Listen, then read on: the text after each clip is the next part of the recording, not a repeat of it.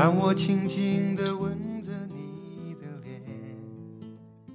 各位听众朋友，大家好，这里是遇见好文章，我是主播朵儿。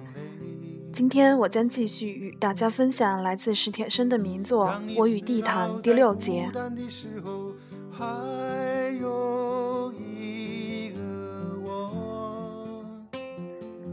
设若有一位元神，他一定早已注意到了。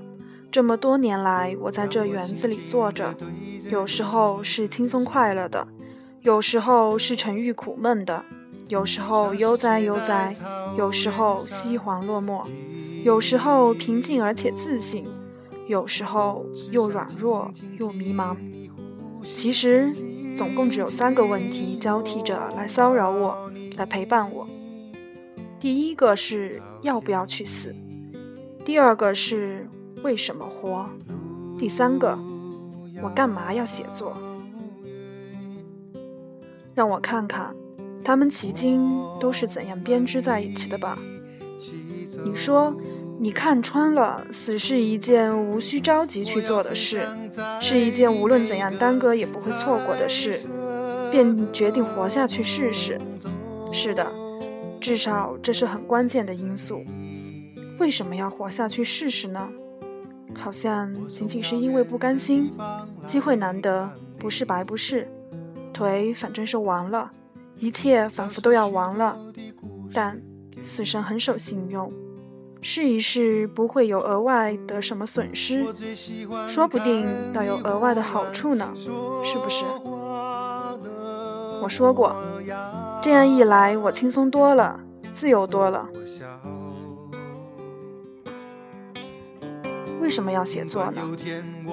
作家是两个被人看重的字，这谁都知道。为了让那个躲在园子深处坐轮椅的人，有朝一日在别人眼里也稍微有点光彩，在众人眼里也能有个位置，哪怕那时再去死，也就多少说得过去了。开始的时候就是这样想，这不用保密，这些不用保密了。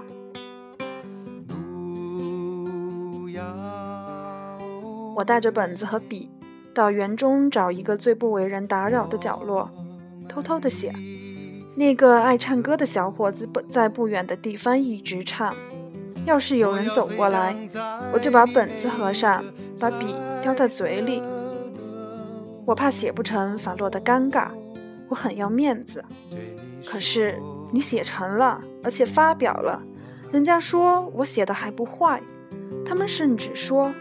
真没想到你写的这么好，我心说，你们没想到的事情还多着呢。我确实有整整一宿高兴的没有合眼。我很想让那个唱歌的小伙子知道，因为他的歌也毕竟是唱的不错。我告诉我的长跑家朋友的时候，那个中年女工程师正优雅的在园中穿行。长跑家很激动地说：“他说，好吧，你拼命，我拼命跑，你拼命写。这一来，你中了魔了，整天都在想哪一件事可以写，哪一个人可以让你写成小说，是中了魔了。我走到哪儿想到哪儿，在人山人海里只寻找小说。要是有一种小说诗集就好了，见人就滴两滴。”看它是不是一篇小说，要是有一种小说写影验就好了，把它泼满全世界，看看都是哪儿有小说。中了魔了，那时我完全是为了写作活着。结果你又发表了几篇，并且出了一点小名，可这时你越来越感到恐慌。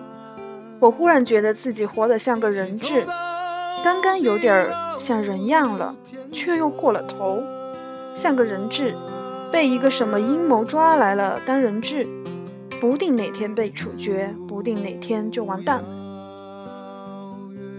你担心要不了多久，你就会文思枯竭，那样你就又完了。凭什么我总能写出小说来呢？凭什么那些适合做小说的生活素材就都能送到一个截瘫者跟前来呢？人家满世界跑都有枯竭的危险，而我坐在这园子里，凭什么可以一篇接一篇的写呢？你又想到了死，我想见好就收吧。当一名人质实在是太累了，太紧张了，太朝不保夕了。我为写作而活下来，但是写作到底不是我应该干的事。我想，我再活下去是不是太冒傻气了？你这么想着，你却还在绞尽脑汁的想写。我好歹又挤出点水来，从一条快晒干的毛巾上。恐慌日复一日，随时可能完蛋的感觉比完蛋本身可怕多了。所谓不怕贼偷，就怕贼惦记。我想，人不如死了的好，不如不出生的好，不如压根儿没有这个世界的好。可你并没有去死。我又想到，那是一件不必着急的事。可是不必着急的事，并不证明是一件必要拖延的事呀。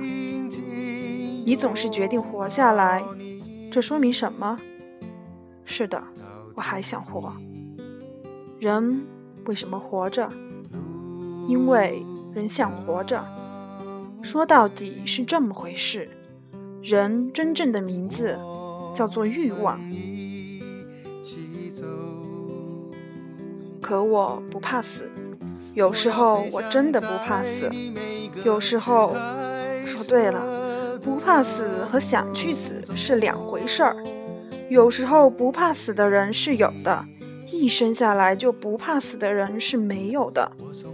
我有时候倒是怕活，可是怕活不等于不想活呀。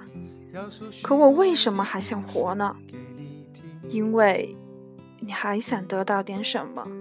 你觉得你还是可以得到点什么的，比如说爱情，比如说价值之类的。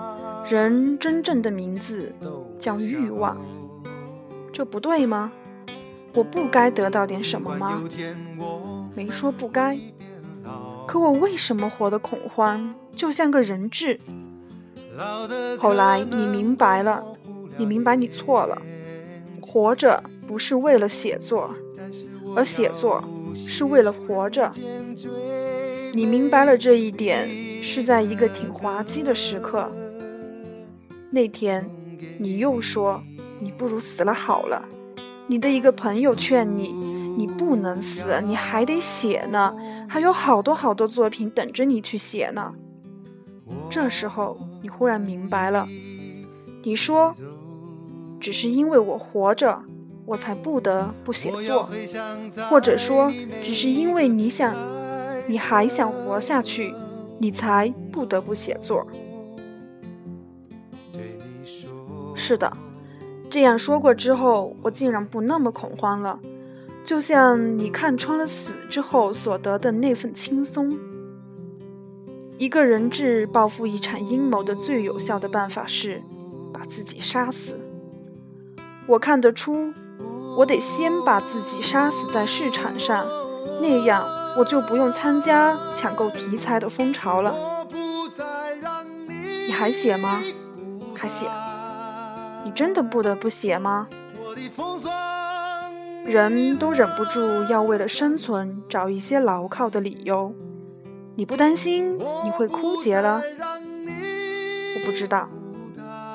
不过我想。活着的问题在死前是完不了的。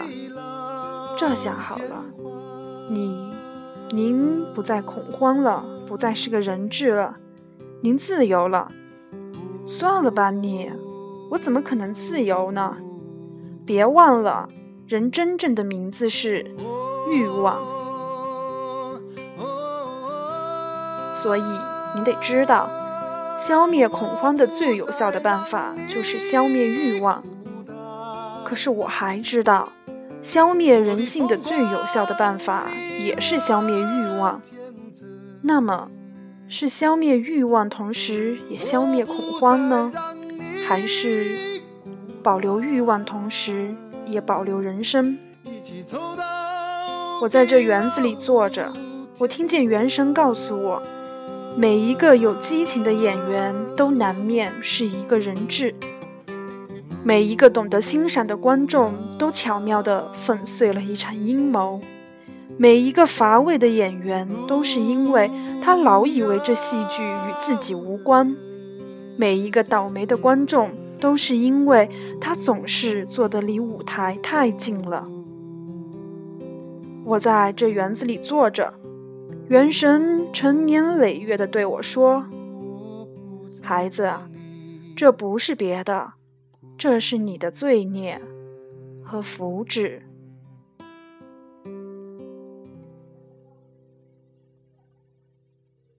今天的分享到此结束，谢谢大家，再见。